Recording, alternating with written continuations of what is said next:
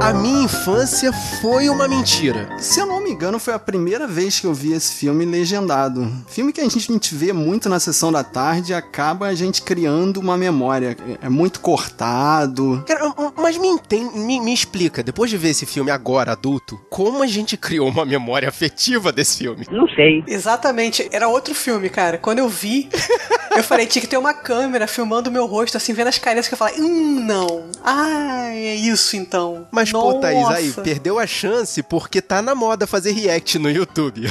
É, não, acho que não é minha, não. Qual é, cara?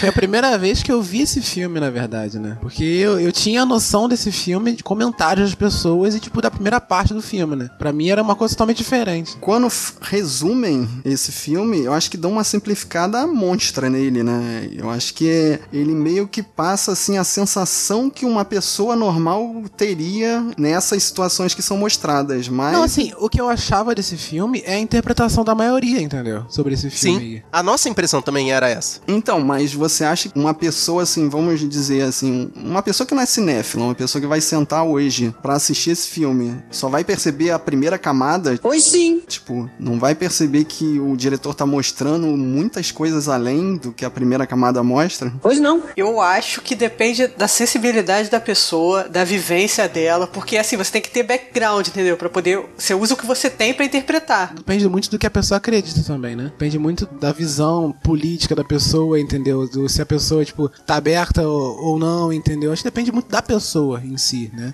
Como qualquer interpretação de qualquer outro filme, entendeu? Mas é, é um filme que fica muito inclinado a essa interpretação que a gente vai falar, né, daqui a pouco, mas ele fica muito inclinado, né? Ainda mais pelo momento né, atual que a gente tá passando, ele fica bastante. Ok, a gente já tá tangenciando o assunto. É, a gente falou, vamos, falou, vamos mas começar a gente abrir essa falou. porteira Quem tá aí. É. tá curioso pra saber o que a gente tá falando.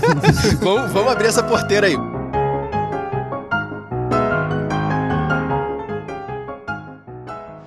Oi, posso ajudar? Pode, eu quero um omelete de queijo e presunto com batata frita. Eu sinto muito, já paramos de servir o café. Estamos servindo o almoço agora. Eu quero café da manhã. Mas não estamos mais servindo. Eu não quero almoçar. Quero tomar café. Eu entendi. Eu sinto muito. Ah, é? Pois eu também sinto muito.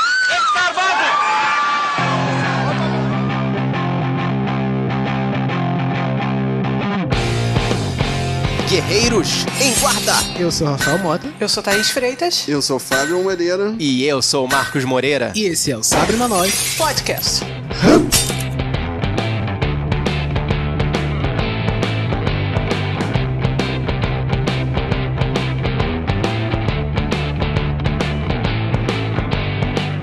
E hoje a gente veio aqui destruir mais um pedacinho da minha infância. Que merda. E a ponte de Londres está caindo, está caindo, está caindo. Minha senhora.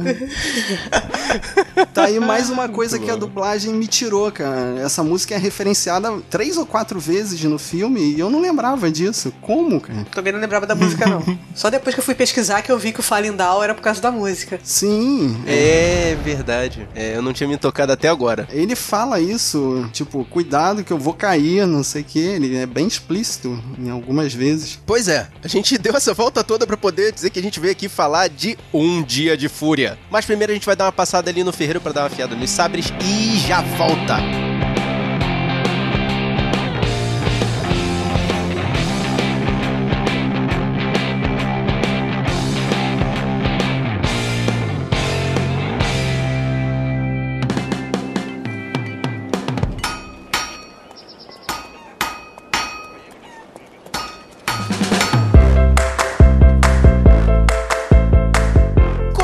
Começando o nosso afiando e nossa, olha os nossos sabres, caraca, tá muito enferrujado. Ô, seu ferreiro, dá um capricho nesse negócio aí, hein? Guerreiros, desculpa aí qualquer coisa. Eu sei que a gente deu uma sumida, mas foi por uma boa causa. A gente tava revendo o contrato com o Josuelson, que solicitou a gente um salário astronômico pra poder continuar editando os nossos programas, e a gente teve que dar aquela negociada com ele. Sim, a gente quintuplicou o salário do Josuelson, agora ele recebe cinco mariolas por episódio. Sim. O que a gente, inclusive, achou um salário muito justo pro serviço que ele presta. É isso aí. Mas falando sério, guerreiros, a gente teve alguns probleminhas, mas estamos de volta a todo vapor. Isso. E a gente sai daqui, mas a gente não fica exatamente parado, porque os nossos amigos não deixam, né? É, por exemplo, eu estive lá no Cinemalista do Plataforma Geek falando do filme Que Horas Ela Volta. Pode deixar que a gente vai deixar o link aqui no post. E não esquece de fazer tua propaganda, né, Marcos? Virou editor. É, exatamente. Eu tô fazendo a edição do Pílulas de Beleza, lá do Cultura Nerd Geek. Fabi, beijo no seu coração. Adoro esse programa, achei ele ótimo. E vocês também, guerreiros, escutem lá, e principalmente as guerreiras que gostam mais do lance de estética, cabelos. Isso é, é bem legal o programa. Vocês escutem lá e vocês precisando de uma edição especial aí pro seu podcast, estamos aí. É só chamar. E pra quem acompanha a gente religiosamente, percebeu que a gente finalmente abriu, quer dizer, movimentou o nosso canal no YouTube. Então, assim, vocês viram que além de botar lá no YouTube os vídeos, a gente pegou os áudios e deixou aqui no feed do podcast exatamente pra não deixar ele parado. Então, você que escuta a gente toda semana e recebe lá no seu feed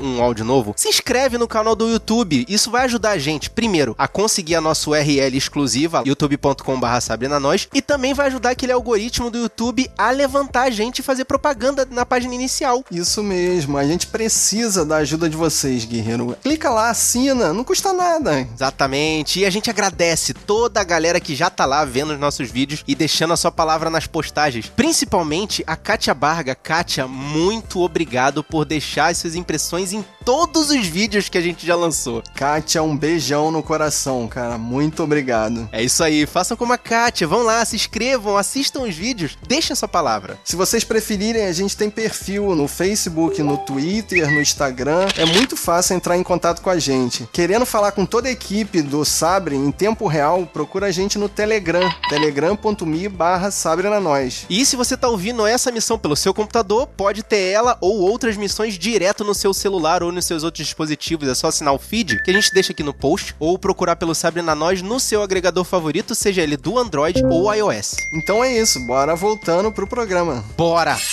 Você está ouvindo Sabre na Nós.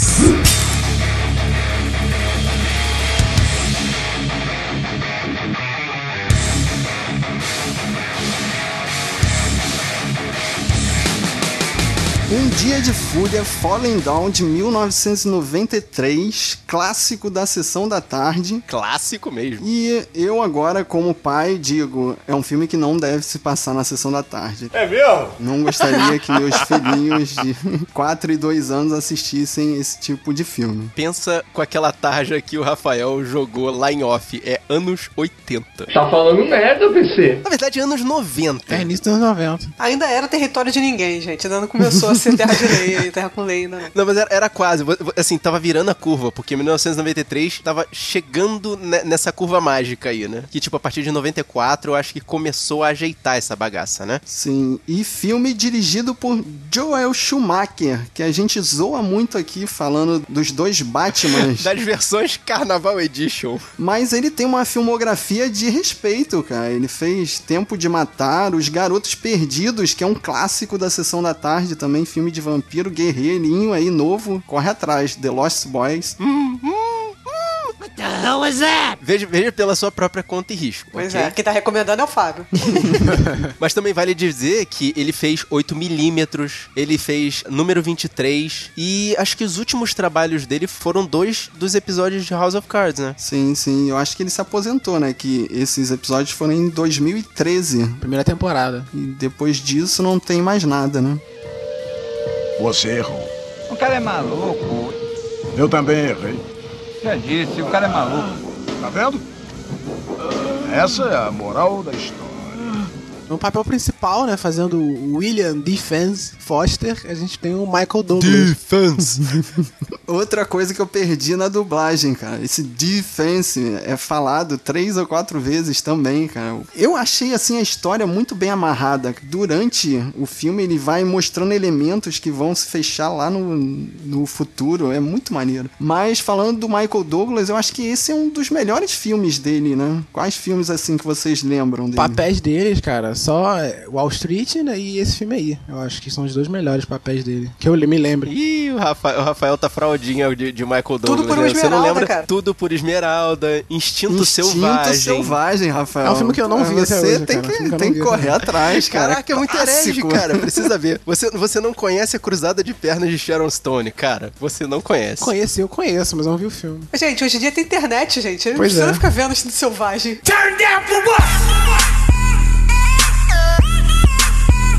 Tipo, Ah, mas, pô, Instinto Selvagem era outro planeta, principalmente na nossa época. Mas vocês ainda estão esquecendo, cara. Ele é o Homem-Formiga original. Foi ele que inventou a pílula de nanicolina. E fazendo o papel do policial, que eu achei que já estava velho demais para isso, I understood that reference. Robert Duval. Esse nome muito estranho. Eu não entendi o nome até o final, só na hora de ler Prendergast. Pede- Pedegás, Pedegás. Tanto que tem uma cena que eles dizem que não conseguiram escrever o nome dele. no É. bolo, é, fica faltando pedaço no bolo com o nome muito grande. Só um prender. Assim, de filme recente, que eu, eu acho esse velho muito maneiro, que ele fez O Juiz junto com Robert Downey Jr. E, mais lá pra trás, ele fez Impacto Profundo. Ele foi um astronauta. Ele é o pai do, Downey Jr. no juiz? Sim. Caralho, eu sabia que eu conhecia de algum lugar, cara. Ele é daí mesmo. Um filme que eu acho muito bacana dele é o Pacto de Justiça, com Kevin Costner. Um western muito bom, assim. Eu me lembro de Dias de Trovão, que ele é tipo o técnico do Tom Cruise. Pra mim, ele vai ser eternamente o consigliere dos Corleone. Tom Hagen. É verdade. Caraca, cara. Clássico, muito clássico. Fazendo a ex-esposa do William Foster, a Elizabeth, a gente tem a Barbara Hershey, que eu não lembro muito bem dela de nenhum filme, cara. Eu lembro bem dela porque eu assisti Once Upon a Time, né? E ela era rainha de copas. Ah, ela é a rainha de copas. eu não consigo entender, Thaís, até hoje. Como é que você gosta desse seriado, cara? gostava, eu tentei ver de gostava, novo, não no consegui. passado, no passado. E ela fez os dois Sobrenatural, né? Aquele do James Wan. Ela fez os dois primeiros. Ela fazia a mãe do protagonista. Eu acho que eu lembro, eu procurei agora a, a- o cara dela agora, como ela tá agora, né? Eu lembro dela de filme de terror, né? Acho que foi no Sobrenatural é, mesmo que eu vi. Sobrenatural. E fazendo a parceira do Prendergast. Parceira ou crush? É, parceira. Não, parceira, parceira. Ex-parceira, que isso, gente. Ex-parceira. Fica maldando o relacionamento. Nós temos a Raquel Ticotin. Minha crush, na verdade. Eita, olha que esse filme é antigo, hein, Rafael? Tu já viu como é que ela tá hoje em dia? Não, ela tá ruim não, cara. Não, tá ruim é, não. pois é, não. Tá legal. tá, pô, minha crush até hoje. Ela tá 2017, bem, ela né? é, é, exatamente. Então, mas eu lembro dela em Vingador do Futuro, que ela tá melhor que a Sharon Stone. Também, também. Ela fez Conner, cara, junto com junto com o Nicolas Cage, cara. É, ela não tá mal não, hein, cara. Tá bem. Tá bem. Ela tá Tô bem. falando, envelheceu com dignidade, é verdade? Você errou. O cara é maluco. Eu também errei. Já disse, o cara é maluco. Tá vendo? Essa é a moral da história. O maluco abandona o carro no meio do engarrafamento e faz de tudo pra voltar pra casa, fazendo o que for necessário pra chegar até o seu objetivo. Isso seria uma aventura legal, se fosse isso. Pô, mas é, mas é isso. Pera aí, Rafael, você que viu o filme pela primeira vez, dá a sua opinião, assim, sem spoilers, pros guerreirinhos que nunca viram o filme. Eu recomendo, né, o filme, eu acho um bom filme. Assim, só que você que ainda não viu o filme, né, que tem mais ou menos a minha idade, que acompanhou, né, todo mundo falando sobre esse filme, né, é muito provável que você só percebeu as pessoas falando sobre a primeira camada do filme, né, que foi justamente o que eu falei aqui na sinopse, né. Então por isso que eu aconselho você a, assistir de fato o filme, pra poder saber quem é esse cara de verdade, né. É uma, é é uma coisa diferente, né, mas eu recomendo, é um bom filme. É, eu tive a mesma impressão que eu acho que a Thaís teve, porque eu não lembrava, quando eu vi lá na sessão da tarde, quando eu era criança, essa quantidade de camadas que o filme tem. Ele era uma coisa simples, exatamente como tá na sinopse. Então, assim, cara, rever esse filme pra mim foi refazer um pedaço da minha vida. E ver que tá, tá tudo errado, cara. Tá tudo errado. Não, eu acho assim que é mais ou menos assim, a gente percebe como a gente evolui como pessoa, né? Que na época da sessão da tarde a gente era muito criança, muito moleque, cara. E eu acho que a gente assistia filme assim como passatempo, a gente não prestava atenção realmente no que a história realmente quer contar, né? Essa época eu não problematizava. Não consigo captar a, a Thaís sem problematizar. Não consigo entender essa, essa sensação.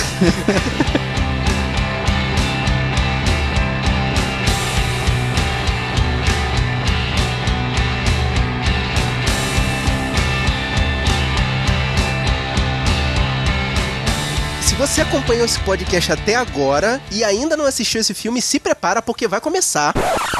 A hora do spoiler. A hora do spoiler. A hora spoiler. A hora do spoiler. A hora do spoiler. A hora do spoiler. A hora do spoiler. A hora do spoiler. A hora do spoiler. E a partir de agora você está escutando esse podcast pela sua própria conta e risco. Então, antes de vocês começarem a problematizar o filme, eu gostaria de destacar o início do filme. Começa num engarrafamento em Los Angeles e tem uma hora ali que o George Schumacher começa a fazer um pequeno plano sequência. Vai querer me dizer que na cabeça de vocês não começou. Pa, pa, para, pa, pa, para, Sim, Ah, eu lembrei, eu lembrei, eu lembrei. Eu não pensei nisso, mas eu pensei que você ia falar isso. Cara, seria um outro filme se ele relaxasse ali, começasse a viajar. Vou te falar, eu acho que esse filme nem existiria se ele tivesse ar-condicionado no carro. Tipo, ele mexeu ali no, no- no botãozinho do ventilador.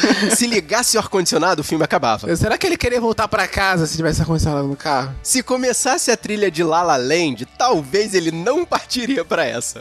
Ele ia em outra direção. Quando começasse a cantar, ele ia correr na direção contrária. Você errou. O cara é maluco. Eu também errei.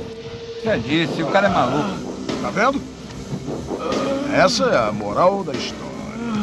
Ele sai, abandona o carro, e que se dane o carro, tira uma reta na calçada e vai embora, né? Ele primeiro vai ligar pra ex-mulher, né? Que aí acabam as moedinhas dele. E aí tem a primeiro ataque de fúria dele, que é quando ele chega na, na loja do coreano, que queria cobrar mais caro por uma Coca-Cola. E qual o problema disso? Ele não tem o direito de cobrar mais caro ou ele não tem direito de ser coreano e estar cobrando mais caro? É isso aí. O filme todo, você se pergunta qual o problema disso. Se você pegar as paradas separadamente, você fala, não, mas, pô, Tipo, se ele tá cobrando caro na lojinha dele e não tá vendendo, o problema é, é dele, né? Mas o lance é que ele, o Foster, ele tá começando a reclamar ali pela questão, você vê que a questão é ideológica, porque ele fala, caraca, você sabe o quanto os Estados Unidos deu de dinheiro pra Coreia pra ela se safar? Aí é maneiro que o cara manda assim, não, quanto? Aí ele...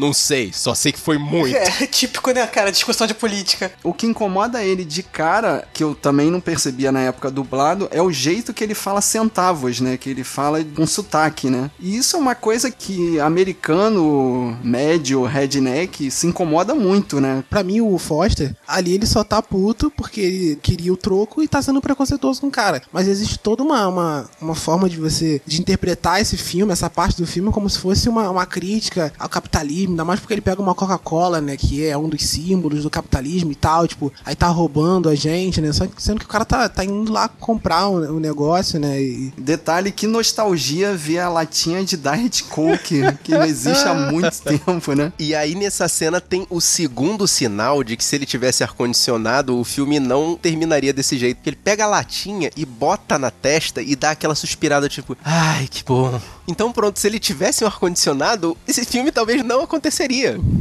Sim, mas o, o diretor deixa sempre bem claro, né? Que é um dia quente pra caramba e a cidade muito poluída, né? Ele mostra, assim, eu não sei, a fotografia deixa a cidade cinza, né? Amarelada, assim, meio... O filme tá com uma, com uma fotografia bem vermelha, né? Pra mostrar esse calor, né? Que tá lá e mostrar essa, essa agonia, né? Do início do filme do personagem, né? Só que, pô, você vê que o cara é um cara que tá estressado, né? Tá estressado, mas no início do filme você ainda não sabe por quê. Você não sabe que, o que é do personagem, entendeu? Você não sabe que, que ele é estressado porque ele tem um problema, né? Você pensa que ele tá estressado com o mundo, né? Tá estressado com, com realmente com a situação econômica né, do país, com, com, com injustiça, né? Com desigualdade. Você pensa que ele realmente tá, tá estressado com isso, né? Mas não. Não sei se eu tô me adiantando em fazer esse comentário, mas assim, é uma das coisas que eu achei equivocada, assim, logo nesses 15 minutos. Porque, assim, os primeiros 15 minutos, os inimigos, entre aspas, do, do, do personagem, são tipo imigrantes e a mulher. Os imigrantes que atacam o pobre americano médio e a mulher que não compreende ele, que é uma megera e quer afastar ele da filha. Essa é a parte que eu começo os 15 minutos equivocados do filme. Tá tudo errado, é. É. E outro ponto interessante também é que são sempre os inimigos deles que puxam as armas primeiro, né? Como se o cara tivesse cercado pela violência, entendeu? E tipo, isso tô falando tudo isso na interpretação, né? Na interpretação como né, muita gente faz, né? Como se o cara tivesse é, cercado pela violência e o cara só tivesse, né, é, reagindo àquilo ali, entendeu? Não se defendendo, mas né, tipo, aquilo faz parte, né? Já que. São dois estereótipos de imigrantes também. O asiático, o dono da lojinha que quer roubar todo mundo, até nos Simpsons tem. It is a great dishonor to my ancestors and my God, but okay. E o latino traficante de drogas. Você errou. O cara é maluco. Eu também errei. Já disse, o cara é maluco. Tá vendo? Essa é a moral da história. O Foster, ele foca em- sempre em garotas. Dá pra perceber assim que ele tá. Que a gente vai perceber mais pra frente que ele tá sempre pensando na filha dele, né? Então a gente percebe assim que tem algum problema é, em relação à filha dele, que a gente vai descobrir mais pra frente. E fazendo paralelo à filha, a gente tem o, o algoz dele, né? Que é o Prendergast. Que tá vivendo ali o seu último dia, né? Ele vai se aposentar. Desculpa, mas realmente eu tava esperando dizer que já tava velho demais pra poder entrar numa situação dessa. Aham, Cláudia, senta lá. Na apresentação ali, ele, a gente percebe que a aposentadoria dele é precoce, porque ele nem vai receber a pensão completa. Então ele é como se fosse um- uma aposentadoria proporcional, assim. Tem uma discussão, né, sobre esse filme, sobre o personagem do, do Val, se ele é um clichê ou não de policial que tá em último trabalho, sabe? Policial que vai se aposentar, que tem vários filmes assim, né? Um policial, né, já mais velho, vai se aposentar e pega um trabalho porque ele é bom naquilo ali, entendeu? E só ele tá enxergando aquilo ali. Você já não viram isso em, em outros filmes? Já, já, já vi, mas o policial serve pra ser o contraste, assim, do homem que já teve um monte de merda na vida dele e não quebrou, entendeu? E o cara teve algumas e, e quebrou. Eu vi esse, esse contraste grande, por exemplo, o Foster, ele não pode ver filha. Já o Pendergast, ele perdeu a filha e a mulher dele tem problemas psicológicos, entendeu? O cara também Sim, ele vai ter que sim. se aposentar antes do tempo de um trabalho que claramente ele gosta de fazer, porque ele tem que cuidar da mulher. Uhum. Então, tipo assim, o cara tá cercado de gente que tá muito mais ferrada que ele e ninguém tentou matar ninguém. E eu acho que o, ele é o mais constante nisso tudo, policial, entendeu? É um cara que tá sempre calmo. Mas eu acho assim que, na realidade, a história do Prendergast é uma história também de evolução paralela ali, porque a gente percebe durante o filme que ele não quer se aposentar, que ele tá se aposentando por causa da esposa. E a conclusão que a gente chega é que ele não vai se aposentar. Pelo menos é isso que ele fala ali no final. Então, eu acho que tudo que aconteceu ali foi um estopim pra ele se convencer de que ele é um policial e que gosta de ser um policial e que no final ele faz coisas clichês que ele não deveria fazer, que é tipo gritar com a esposa, tipo, ele não, ele não falava palavrão, aí ele vai lá e dá um cala-boca no chefe, dá um soco no colega dele de trabalho. ele faz assim, atitudes que ele, ele levou a vida toda não fazendo, ele vai lá e faz no último dia pra depois perceber que como ele gosta, ele vai continuar fazendo. São duas coisas. Eu acho que ele resolveu continuar porque ele viu que o resto dos policiais são incompetentes e não ia conseguir resolver nada sem ele. E a parte da esposa é ridículo. Tipo, a mulher realmente tem problemas psicológicos e vai resolver o problema dando dois gritos nela. Não, ele acha que vai resolver o problema dela, tipo, ele também não enxerga que ela tem problema psicológico. Acho que, não sei se ele. Se no final ele, ele. Não sei se ele não enxerga ou se ele tá escondendo isso dele mesmo, né? No final ali ele fica um pouco mais claro pra ele, não sei se é isso que acontece. Mas ele dá um cala-boca nela, acho que vai resolver as coisas assim e levando ela pra viajar, né? Pra viagem lá, fazendo o que ela quer, né? Não, na realidade ele ia se mudar pra uma cidade mais do interior, né? Que tinha um, um lance com a ponte de Londres também, né? Era Eles- pra onde a ponte de Londres foi levada, de Londres para aquela cidade. Todas as pedras. Seja como for que foi levada, né? Pedra a pedra. Pedra a pedra, né? Eles comentam. É a partir dessa ideia da ponte de Londres que surge a música. A ponte de Londres está caindo, está caindo. Ela passa por vários momentos do filme mostrando que alguma coisa tá virando ao contrário no filme, né? Tipo, a- as coisas estão mudando no Não, filme. que alguma coisa vai cair, vai É, desabar. vai virar né? no filme, tipo. Quando que passa essa música? Eu não prestei atenção nessa música no filme. O Predergast canta e aquele negocinho Caixinha de música. que o Defense compra, que depois é quebrado, também. Que ele, que ele tinha comprado pra Era filha. um cavalinho, né? Um unicórnio. Também toca. Ah, não me liguei nisso aí. Você errou. O cara é maluco. Eu também errei. Já disse, o cara é maluco. Tá vendo? Essa é a moral da história. Mas voltando assim pra sequência do, do Defense, ele passa ali pelos mexicanos, né? Reage e agora ele já tá com uma faca. Não, mas ele, ele tava com o taco de beisebol da loja do coreano e é por isso que ele consegue a faca. Sim, mas aí depois ele tá ligando pra esposa e teve a primeira sequência ali que me remeteu a Pulp Fiction, que é os caras metralhando e os tiros passam por ele e ele nem reage, né? Tipo, pra ele eu acho que tanto faz, tanto fez, né? É porque ele, ele tem esse comportamento meio, meio psicopata, né? Então ele nem sentiu, ele nem sentiu o barulho dos tiros, né? Isso não afetou ele. Mas aí ele, ele teve a frieza de ir até os caras lá quando sofreu o acidente e catar as armas e ainda tirou no maluco falando assim: ó, oh, vocês erraram, seu animal, você acerta assim, ó. Ele tava muito ocupado botando medo da mulher, mulher dele, pra perceber. Os tiros de metralhadora passando. Parecia que tudo tava rodando em volta dele, cara. A sorte inteira tava rodando em volta dele. Então, mas aí a sequência seguinte eu finalmente entendo o que ele ia fazer, né? Ele tá dando essa caminhada toda para chegar num ponto de ônibus só pra a gente vê como o sistema de transporte público de Los Angeles é igual ao nosso atual sistema de transporte público.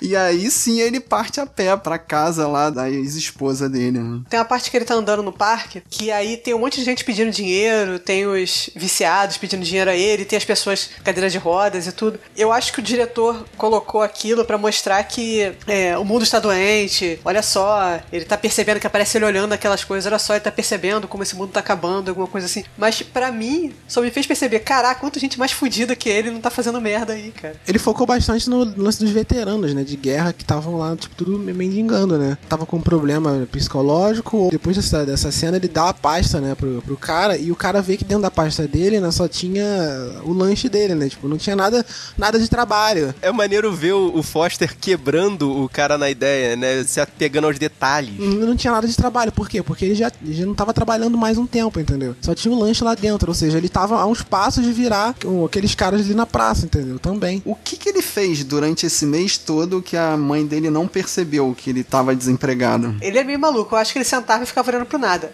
Ele tinha um jornal com as marcas, eu acho que ele tava procurando emprego, né? Mas eu acho que muito tempo ele ficava sentado olhando pro nada, com a pasta na mão. Ah, é, tem a cena dele, dele marcando o classificado, é verdade. Mas, cara, é muito tempo para ficar parado ali, realmente. Aí a gente chega na melhor cena do filme, que eu acho que é a mais conhecida e que se, se você procurar Guerreiro no YouTube, você vai encontrar várias redublagens, que é a cena do... É um genérico, né? É assim, o fast food que a gente sabe que é a marca do palhaço. E que ali claramente ele foca em dois funcionários brancos para depois jogar pra próxima cena e o cara falar só tinham negros dentro da, do fast food, né? Só para quebrar o, o, nazista da cena seguinte. o nazista né? só existe pra você não achar que o cara é nazista. Tipo, Exatamente. o único propósito que o nazista existe nesse filme é pra tentar limpar a barra do, do Foster. Você, não, ele não é preconceituoso, não. Ele deu porrada nos dois imigrantes. O cara realmente tá, tá puto com o sistema, tá realmente puto com, com as grandes grandes corporações, mas o cara, tipo, não, o cara não é nazista, o cara faz o bem, entendeu? Olha só. Tá vendo? Nazista é esse aqui, ó, nazista é esse aqui. Assassinou o nazista. Ele mata um nazista homofóbico, machista e racista. Ele provavelmente acabou matando o próximo presidente dos Estados Unidos. A Sabrina Noise Incorporated não se responsabiliza pela expressão individual da opinião de seus participantes ou colaboradores. Ele estragou o futuro, assim, ele mudou. Exatamente. Eu pensei, eu pensei, tipo, no início do filme eu pensei, cara, esse Foster aí vota no Trump, cara. Esse, no início do filme já, já percebi que era Não, mas é, né? Ele lembra, tem um pouco dessa, dessa coisa. Eu, os textos que eu vi, assim, que eu pesquisei, várias pessoas comparam, assim, esse dia de fúria com a eleição do Trump. Tipo, como se fosse a, eleição do Trump fosse o dia do falling down, entendeu? O cara sem trabalho. o dia de né? fúria dos homens, né? é, dos homens brancos, sem trabalho, de meia idade, que se sentem vitimados. Que os caras que estão tão putos com os imigrantes, né? Que estão pegando o trabalho deles, né? O cara assassinou, né? Tipo, matou os latinos, né? E tá puto com os chinês imigrante porque tá pegando todos os trabalhos, né? Não, mas aí é que o negócio, quando ele mata esse nazista, ele vê que o cara tem um arsenal dentro da loja dele. E aí vem a segunda referência a Pulp Fiction, né? Que é a loja de penhores com um maluco tendo coisas lá no fundo, né? Guerreiro, se você for nos Estados Unidos, nunca vá ao fundo de uma loja de penhores, hein? Pelo amor de Deus. Só faltava ter o escravo sexual no, nos fundos da loja. ter um mafioso uma mordaça. Portanto, no dia que você chegar na loja de penhores e o cara te disser, vem cá, eu quero te mostrar uma coisa, sai pela porta e corre. Eu quero que vocês me expliquem também essa cena, quando o vendedor, né, vai levar o, o Foster lá pros fundos, né, tipo, e meio que prende ele, fala da cadeia. Eu não entendi, o cara parecia que ia assediar ele ali, não, não sei lá. Então, isso também acontece no, no Beleza Americana, que tem um personagem que também é, é meio nazista, fascista, e que depois se demonstra um afetivo, que também tinha umas intenções, assim, bem esquisitas, mas... É um reprimido, né? É aquela história do reprimido. Talvez ele fosse homossexual, mas a questão é que ele, ele tava ali, né, atuando como nazista e o cara falou, não, você é como eu. Aí na hora, na hora que o Foster nega, ele fala, se você não é como eu, você tá contra mim. Tipo, o cara é bem maniqueísta, sabe? É, mas esse é o tipo de pensamento, né? Desse tipo de pessoa que existe. Não sou viado, não, mas olha como os caras iam te pegar na cadeia, não sei o que. Ó, não sou não, mas eu gosto de ficar pensando sobre o assunto, assim, muito tempo durante a noite. Assim, Não, de e ele passa, cara, ele passa uns 10 segundos do filme dizendo assim: vem cá, me Pois dá é, mão, pois é. vem cá, ah, eu vou te pegar. Então, mas ali é o ponto que ele deixa bem claro, né? Que é o breakpoint, é o ponto sem volta ali, que é quando ele finalmente mata e começa a matar Ali direto, né? Depois desse ponto do filme. E é nesse ponto aí que a gente vê que ele não tá muito com boas intenções ao chegar na família, né? Ele não quer só participar do aniversário da família, né? Durante as ligações pra esposa, a gente já começa a perceber que a situação não tá muito É, perce- a gente bonitinha, percebe né? quando a esposa chama a polícia, né? E, essa, e a cena da esposa conversando com o policial, cara, é engraçada, porque também tem esse lance do policial machista que não entende, né? A esposa dele fala, né, que ela tem uma ordem, né, de e tal, e o policial fica perguntando pra ela, mas o cara, ele já chegou a te bater, não sei o que. Ela meio que não chegou, mas ela tentando explicar a violência, né? Violência doméstica pro cara, entendeu? Pro policial, e o policial não, não entendendo, sabe? Tipo, ah, mas pensa que violência é só se o cara bater nela diretamente. É aquela brodagem cega. O cara nunca viu o cara, não conhece, não sabe do relacionamento dos dois, mas ele tá Sim. instintivamente defendendo o cara, defender o cara, entendeu? Já tem uma roda do juiz e o cara ainda tá ali, tipo, É, questionando a não, mulher. mas, pô, você, você tem uma ordem judicial, né, mas cara? ele te bateu, mas não sei o quê, e fica tentando. diminuir a situação. Cara, não, É, não, e como se não, não existisse o. a pressão A psicológica. questão psicológica. Eu me esqueci o termo certo, não é assédio moral. Nesse caso seria um. Na verdade, é um, é, uma, é um relacionamento abusivo. É um relacionamento abusivo, é. Se todo relacionamento abusivo se resumisse a porrada, entendeu? E mostra Não é? isso depois, e mostra isso depois, esse relacionamento dos dois no vídeo, né? Que o Foster bota na casa deles lá, né? A fita cassete, né? do- dos dois. E Numa das ligações, ele fala uma coisa pra esposa que me doeu, cara. E eu quero saber, guerreiro, eu pesquisei e não consegui encontrar. Em que país da América do Sul que é legal matar uma esposa que te ofende? É o quê? Eu quero Eu saber. fiquei assim, caraca, como assim? É bem específico, é América do Sul, tipo, é aqui. Ele é um americano médio, cara. Exato. Ele, porra. Ele é o afegão Buenos médio, Aires Fábio. é a capital do, do Brasil, cara. Ele deu o pra baixo exato. lugar, ele acha que é é assim. maluco. É, ele acha que é assim.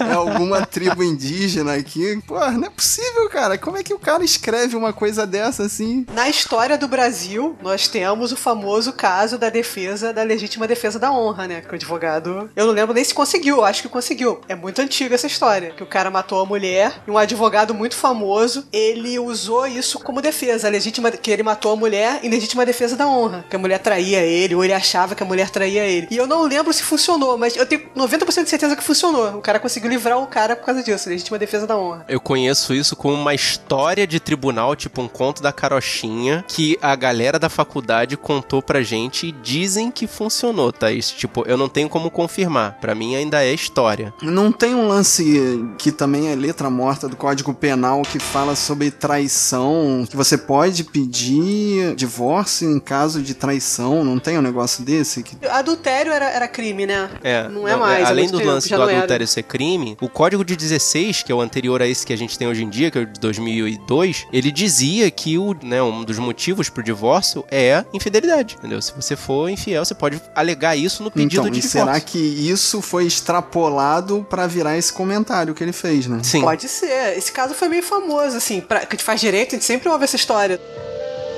Você errou. O cara é maluco. Eu também errei. Já disse, o cara é maluco. Tá vendo? Essa é a moral da história.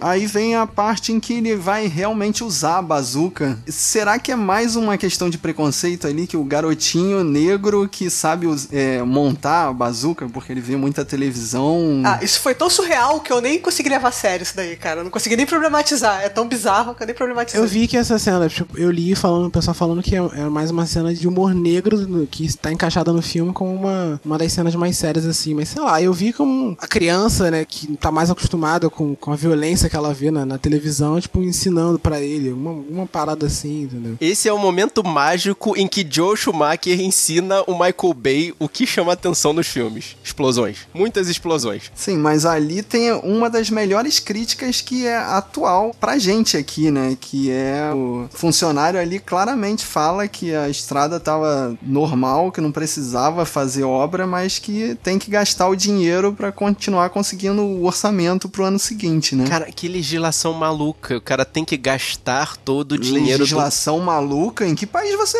vive, mano? Não, mas não, não existe esse limite. O, a sobra do orçamento claro se sobrar. Que existe, cara. Você tá maluco, cara. A gente tem que gastar tudo, senão o orçamento volta. E no ano seguinte ele vai receber menos. Isso acontece aqui também. O dinheiro tem que ser jogado fora. Não é obra para desviar dinheiro, não? Sim. Não foi isso que ele explicou. Sim, então, para desviar dinheiro e para gastar e para manter o orçamento. Tipo, não, não é vantagem para o Estado diminuir o orçamento e devolver o dinheiro, pro nosso caso aqui, seria pra União. Né? Caraca, né? Não cara. seria vantajoso, uhum. porque senão no ano seguinte ele vai receber menos. Então eles têm que gastar mesmo não precisando. O bizarro é que o Foster quer que o cara fale que é isso mesmo, entendeu? Tipo, mostra a como arma... Se ele soubesse, é, né? Como se que ele assuma que é isso mesmo. O cara fala que não sabe que é isso ou não. Que a verdade é essa. Na verdade, o cara ali é só um peão. É. Pô, aponta power bazuca pra você, tu vai falar qualquer coisa, né, meu rapaz? E como podia acontecer merda com aquela bazuca apontada pro chão ali? Aquilo ali foi cena de filme, né, cara? Meu Deus do céu, né? Mas deixa passar, né? eu tô falando há mil anos e eu tô, tô em mute porque eu me mexi na cadeira.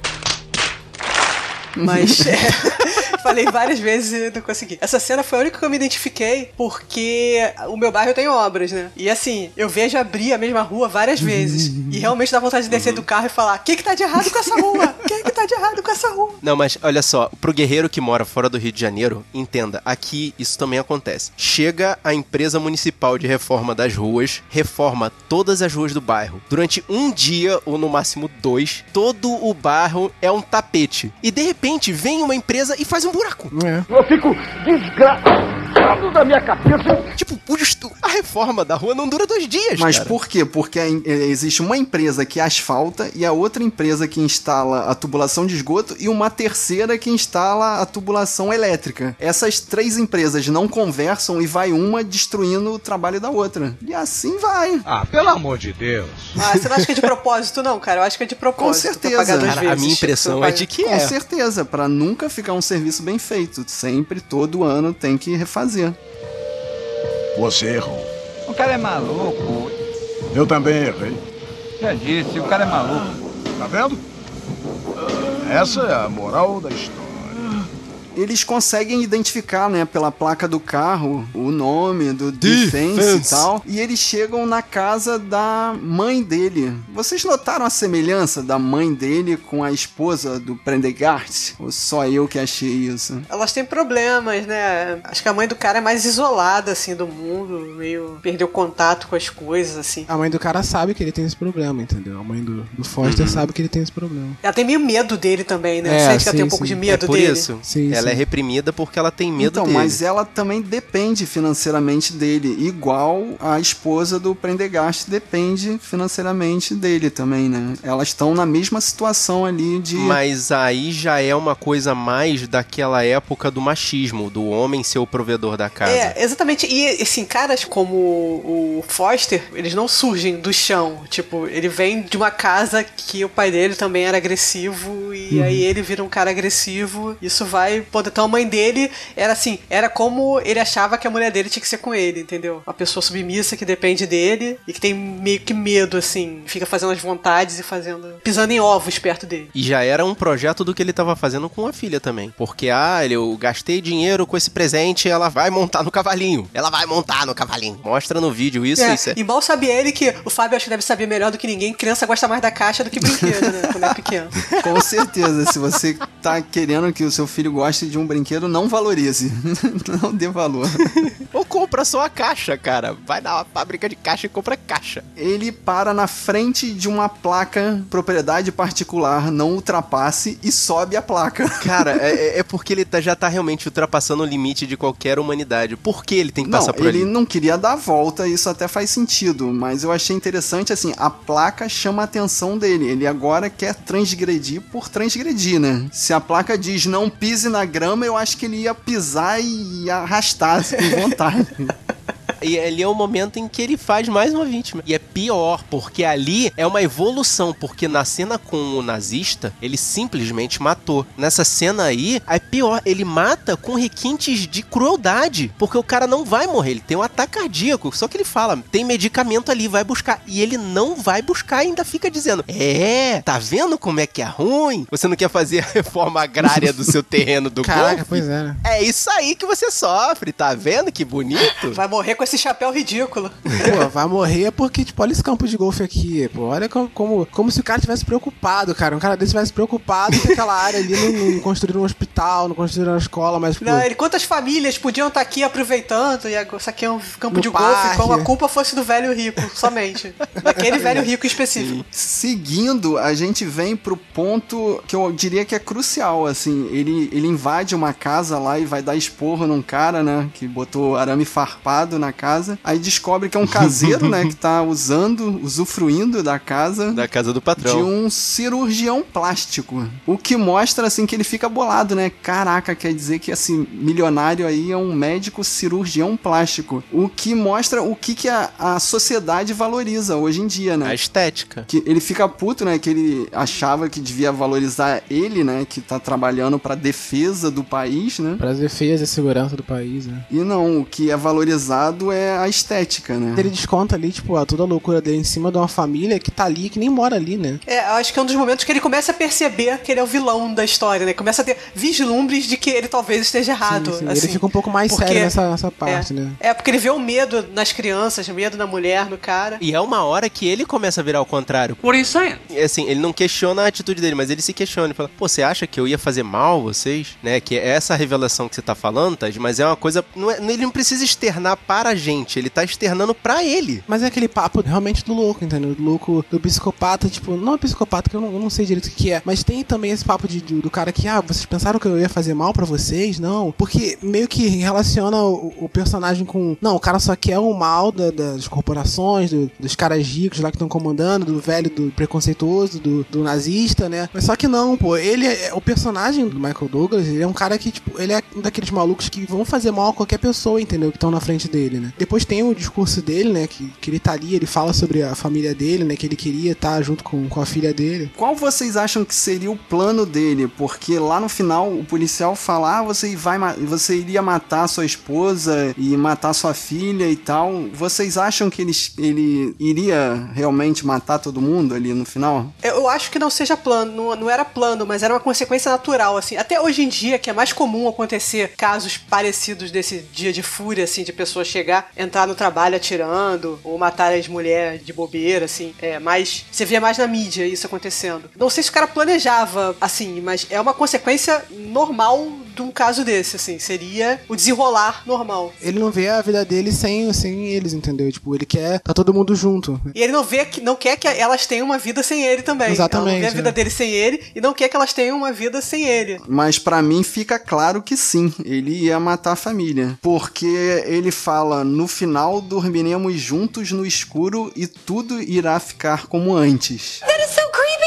É, então realmente. Mas aí lá no final ele fala pra mulher, até que a morte nos separe. Ele fala exatamente isso. Lembra das promessas que a gente fez, até que a morte nos separe? E o próprio Pendergast também fala sobre isso, né? Ele explica, né? Pela terceira vez ele ainda fala, né? Explica de novo. Fala, você ia matar ela e você depois não ia ver uma solução e ia se matar, né? Que é o que acontece nesses casos. Exteriorizando essa situação pro fato que já, já vi nas notícias aqui do Rio de Janeiro, não- é, já teve um caso aqui de um cara que terminou um relacionamento, pirou, arranjou uma arma, matou a família e aí viu o que fez e se matou. Não são casos, é, não são casos exclusivos, acontecem Infelizmente várias, é. várias vezes. Vocês não acham que isso tá muito ligado à cultura do, do vencedor? Aquela do loser e o vencedor, o vencedor e o perdedor. Como assim? Não entendi. Porque o cara, ele tem aquela lista de coisas que ele tem que ter, do emprego, família e a esposa, dois filhos, ponto cinco. Você diz tipo um American Dream? Acho que também existe isso aqui no Brasil. Ele tem que passar aquela imagem de vencedor, tem aquela lista, aquele checklist de coisa que eles têm que ter. E no momento que desmorona, tudo perde valor. Tanto a vida dele como a vida dos outros, entendeu? Se ele não pode ter aquele negócio, ele não pode externar aquela imagem de vencedor, aquela mostrar pros outros que ele conseguiu, ele é o perdedor, ele é o cara que falhou. Então, se ele falhou, ele desliga o videogame, reseta o jogo. O que todo mundo na sociedade precisa alcançar, que é como diz aquela canção de sertanejo universitário, é eu, você, dois filhos e um cachorro, né? Exatamente. Se ele não tem, e o emprego, né? Ah, e um emprego. Se ele não tem mais isso, no momento que ele deixa de ter isso, tudo perde valor, o mundo perde valor, aquelas pessoas, a, a família dele perde valor, porque a família dele não quer mais ele, ele não tem mais o emprego, então Game over. vou acabar com tudo. Ele não vê alternativas, é. É, ele não vê zerar. alternativas, né? Porque se não tivesse esse negócio, não, tá, tô fudido, mas vamos dar um jeito, vamos ver. Vou trabalhar na indústria de serviços, que americano não gosta, coisa de imigrante, mulher e, e minorias. Cara, isso eu acho uma coisa engraçada. Eles não querem trabalhar nesses empregos, entre aspas, tá? Braçais, menores. Menores também, entre aspas. Mas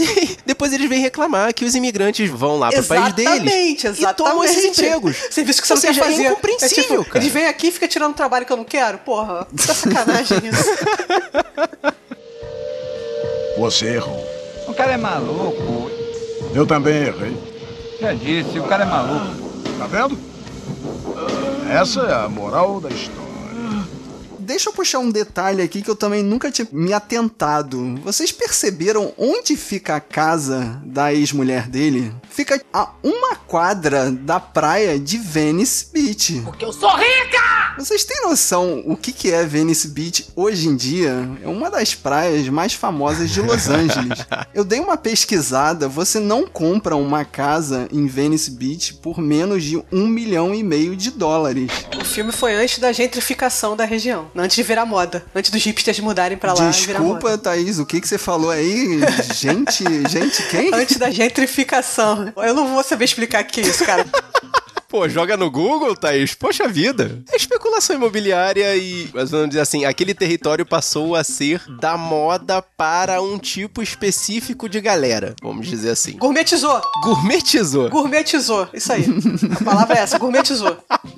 Porque a, a casa dela era toda errada ali, né? Toda humilde. Eu acho que a comparação seria o centro do Rio, assim. Que antigamente era o pessoal que morava ali na região, em volta do centro do Rio, era o pessoal que não tinha menos dinheiro e agora é caro pra cacete. E continua sendo baixa qualidade a moradia, só que é muito caro. O William Foster deixa claro, né, que ele tá ali pertinho da, da casa da ex-mulher, né? Dá uma dica, eu não entendi a dele, né? Ele avisa que tá chegando mesmo, só pra ela poder se preparar e fugir. Por que ela foge pro lugar mais óbvio possível? Tipo, por que, que ela... Exatamente isso que eu perguntei, cara, por que, que você foi pra aí? Pegava um táxi, ia pro outro lado do país, por que, que você Pois é. continuou ali? Não, ela vai se isolar no pier, né? Tipo, um lugar que não tem pra onde ir. Foi tomar sorvete com a filha no pi ali do lado. Mas ela não tava querendo traumatizar a filha também. Né? é. Era isso, aniversário dela, Porque, né, pô? Porra, aniversário da filha. Tu já pensou no aniversário do seu filho? Né, Eu, eu vejo isso assim, pensa, Fábio. Você pega os seus filhos num belo dia de aniversário deles e, cara, vamos pegar um táxi e vamos pro Paraná. Cara, mas eu pegaria um táxi e ia pro shopping center do outro bairro, Pois é, cara. lugar Pronto. local, é. Pra ele, pras crianças ia ser a mesma coisa. Pois é, né? Um shopping. é. Sim, aí faz sentido. Gente, é pra poder seguir o roteiro. É. Ah, Até Vamos porque seguir o roteiro bonitinho. na- nem como que o Prendergast concluiu que ele ia estar lá tomando sorvete naquele quiosque, né? E de repente ele pega um balde de pipoca ali e surge, né? Ah, mas acho que deu uma comoção ali, né? Rolou uma comoção. O pessoal saiu correndo, ele puxou a arma. Eu acho que deu pra ver o Seth tão perto, né? A mulher andou 100 metros pra fugir do cara. o cara conseguiu ver a comoção. Viu por onde o cara fugiu, né? Pela direção. Ele deu um tiro na policial, tá vendo? Ligou o. Todo mundo foi sagaz ali, né? Tipo, quando ele colocou a, a garotinha, né? Deu, deu a pipoca, ele colocou a arma no chão, né? A, a- a esposa, a ex-esposa dele pegou a arma, jogou no mar e saiu correndo, Bicuda. né? Saiu correndo. Ah, é, jogou no Jogou mar, no né? mar, saiu É. correndo, todo mundo foi sagaz ali. Pra pegar o cara. Menos a polícia, né? Que ficou mais tempão lá. É mesmo. Mas um detalhe interessante é que a arma de água é mostrada lá nos primeiros 15 minutos de filme, né? Isso é um outro detalhe, assim, que a gente pega na, na segunda vez que a gente assiste. Que esse objeto, assim, é mostrado lá no início. A gente não fica assim, ó, ah, pô, da onde saiu essa arma de água, né? Uma pergunta: vocês viram onde foi parar o cachorro? Ele aparece no começo? Parece, no filme, no, no meio do filme. Ele tá dentro da casa Tá dentro ainda. da casa. Quando eles fogem, ele ainda tá dentro Sabe o que da eu casa. fiquei pensando? Eu falei, cara, esse cara matou o cachorro, cara. No, God! Já pensou? No acesso de raiva, ele matou o cachorro. Porque aparece o filhotinho e depois eu não lembro de ter visto o cachorro. não, não, o cachorro tá do lado da policial baleada. Naquela hora Ah, que o, tá, que o vi. Prendergast grita, ah, liga pra 190, não sei o que. Você errou. O cara é maluco. Eu também errei. Já disse, o cara é maluco. Tá vendo? Essa é a moral da história. Mas aí vem a minha pergunta pra vocês, bacharelados do direito. Opa. A seguradora vai pagar o seguro dele sendo um suicídio barra morte barra vai colar? Não sei se é suicídio, porque o cara atirou nele achando na cabeça dele que o cara tava armado. Então isso depende da história que o policial vai contar no relatório dele. Isso, vai depender do relatório policial. Então o policial pode livrar a barra da família e deixar a família ficar com o seguro do cara. É claro que ele vai vai, fazer né? isso, cara. É. Tu tem dúvida? Certeza. Claro que ele vai fazer isso. É, não existe Então dúvida. quer dizer que o final foi feliz. É, pra ele não, né? É, mais ou menos, mais ou menos. Do ângulo dele não, né, Fábio? Ah, pra ele sim, ele fez bem pra família dele, o melhor bem que ele podia fazer, que é dar o golpe no seguro. Well, yeah. Caraca, cara. Meu Deus, você é macabro, Fábio. Porque, na verdade, aconteceu a pior situação possível, cara. Que todo mundo saiu dali traumatizado. Ao contrário, ele foi o único que se livrou, mas ele se livrou da forma pior possível também, A né? menina acho que se, se beneficiaria mais tendo um pai legal do que com o dinheiro do, do seguro. Eu acho, assim. Well, duh. Então, mas a questão era essa, ele não era legal. Well, obviously. O Pendergast fez ele perceber que ele era o vilão na, na, naquela hora ali. Tanto que ele pergunta, né? Eu sou o vilão, aí ele, ele vê que, tipo, que ele ia pra cadeia, né? E ele vê que a morte dele seria a saída, né? Dele. Por isso que ele sacou a arma, né? Meio que um. É, a discussão não é que seja suicídio. Foi o se o suicídio, mas policial a vai questão não- não é, declarar, é, né? é, vai botar ou não declarar, é. Até porque o policial vai, ach... vai botar no relatório que ele atirou porque ele achou que tinha uma arma de verdade ali, né? Então foi realmente um duelo, né? Pro Prendergast, né? Até porque lá no judiciário americano existe o hábito de fazer com que esse tipo de situação penda positivamente para a polícia. Claro, pô, o cara tava com uma suposta arma no bolso, pô. Você errou. O cara é maluco. Eu também errei. Já disse, o cara é maluco. Tá vendo? Essa é a moral da história. Mas e aí fica a pergunta final: o Robert Durval vai se aposentar ou não? Como eu falei, eu tava esperando ele falar I'm too old for this shit e ele ia se aposentar, cara. Então, eu acho ali que no final ele vai seguir carreira. Eu acho que ele vai continuar como policial, mas eu acho que o melhor final seria realmente ele Se aposentar. ele né? se aposentar, entendeu? Porque a mulher dele não vai ficar boa com dois gritos, tipo, ele não vai conseguir cuidar da mulher dele, não vai ter dinheiro pra pagar alguém pra cuidar da mulher dele. Que ali no final, tipo, se ele não se aposentar, é tipo uma f minha mulher. Que que é isso, rapaz? Eu resolvo assim as coisas a partir de agora e vamos continuar trabalhando aqui. Eu acho que seria mais poético ele se aposentar. Não, eu vou deixar e vou fazer esse sacrifício pela minha família. Mas a mensagem que fica é: eu resolvo na porrada, né? Porque ele peita o chefe dele, soca o parceiro da amiguinha dele e volta pra delegacia, né? Como um policial de rua. Mas esse é o falling down dele, do Pendergast. Porque todo mundo fala, ah, você sempre foi o certinho, você que nunca quis ir pra rua e agora tá aí trabalhando atrás de uma mesa? Você nunca soltou nenhum palavrão aqui pra poder falar? Eu não confio em você? E ele manda em rede nacional, né?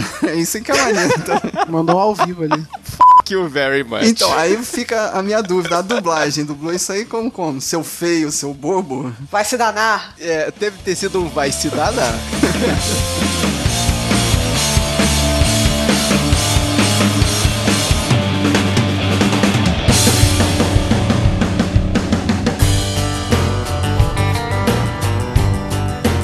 E você, guerreiro, você percebeu mais alguma nuance nesse filme? Fala com a gente. E se você gostou desse podcast, mostra pros seus amigos. Mostra pra aquele seu amigo que acha que merece a hashtag Força Guerreiro, mas na verdade não merece. Mostra pra aquele seu amigo que entendeu o que é gentrificação. Mostra pro seu amigo que não tem ar-condicionado no carro. Mostra pra aquele seu amigo que sabe que esse filme inspirou o Iron Maiden pra poder fazer Falling Down, Falling Down, Falling Down. O importante é espalhar a palavra dos guerreiros da nós.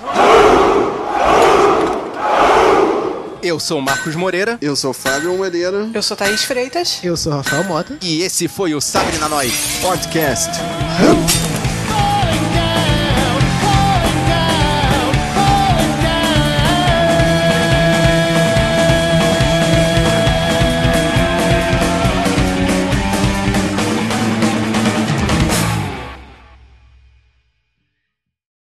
Off top, off topic. Vocês viram a reportagem que falou que o sargento da PM é suspeito de reagir à tentativa de assalto e matar ladrão em contagem na Grande Cara, BH? suspeito de reagir à tentativa de assalto. Isso não faz sentido nenhum. A imprensa tem o hábito de menosprezar a polícia. Aqui no, no, no Brasil é assim. É por isso que eu tô falando, é sui generis. Não dá pra, não dá pra entrar nessa Não, seara. mas também, também parece coisa de estagiário também, né? Olha só, se o cara não for julgado, você tem que botar suspeito, tá? Você não pode botar que o cara matou, não sei o quê. O cara matou, senão não terminou a investigação, tem que ser suspeito. Aí o estagiário bota suspeito na frente de tudo. Na realidade, eu quis falar sobre esse filme pra homenagear um dos poetas do nosso B-Rock. Eu não acredito que você vai falar dessa música. Vai, vai. Estou preso no trânsito, com pouca gasolina, o calor tá de rachar e lá fora é só buzina. Perdi o meu emprego, que já era micharia, e ontem fui assaltado em plena luz do dia. Pá, pá, pá, pá. Isso me dá tic-tic nervoso, tic-tic nervoso, tic-tic nervoso. Ok.